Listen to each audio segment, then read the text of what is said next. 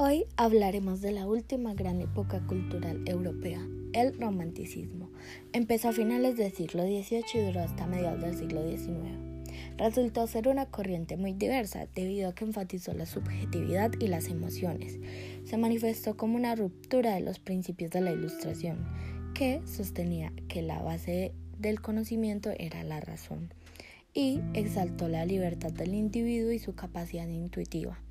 Sus nuevos lemas fueron sentimientos, imaginación, vivencia y añoranza.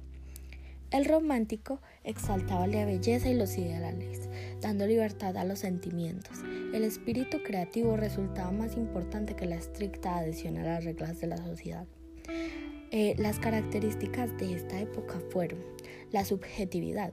El movimiento exaltaba los sentimientos y los estados de ánimo sobre el racionalismo. El miedo, la pasión, la locura y la soledad fueron algunos de los temas más presentes en las obras románticas. Lo sublime. El movimiento hacía referencia al concepto de belleza como un ideal de grandeza absoluta, aquello incomparable en cuanto a su magnitud y su capacidad de conmover. De ahí el uso de símbolos que reflejaban la idolatría a un genio, héroe o figura excepcional la naturaleza. El movimiento aportó un nuevo carácter del paisaje en el que la naturaleza resultaba una metáfora del mundo interior del individuo, no un mero contexto en la escena. Por ejemplo, un volcán podría simbolizar la pasión, una montaña nevada podría simbolizar la sociedad y la melancolía. El nacionalismo. El movimiento se caracterizó por la búsqueda de la identidad, no solo individual, sino a su herencia y sentido de pertenencia.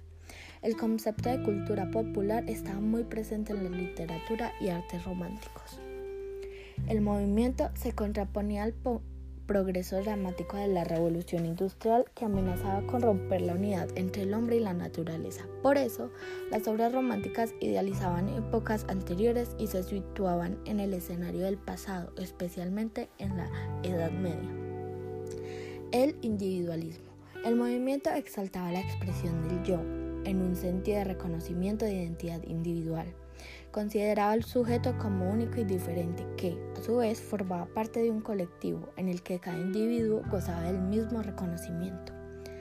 El movimiento sostiene la imagen de un genio romántico que se destaca por su imaginación, creatividad y vida atormentada, a diferencia del genio del Renacimiento que se destacaba por su impecable manejo de la técnica dentro del arte. El movimiento expone situaciones y emociones relativas a los sueños, las pesadillas y las fantasías. Exponen situaciones en las que la imaginación se libera del sentido de la razón, incluso a través de temas, tabúes oscuros y satánicos. En filosofía, el movimiento romántico otorgaba a la razón humana una fuerza infinita capaz de conocer la totalidad, lo absoluto. Algunos filósofos partícipes de esta época fueron Novalis, Wolfgang, Schelling, Rousseau, entre otros. Con esto hacemos cierre a épocas bastante importantes en cuanto a la historia de la filosofía, adentrándonos a los pensamientos de diferentes filósofos en diversos contextos históricos. Muchas gracias.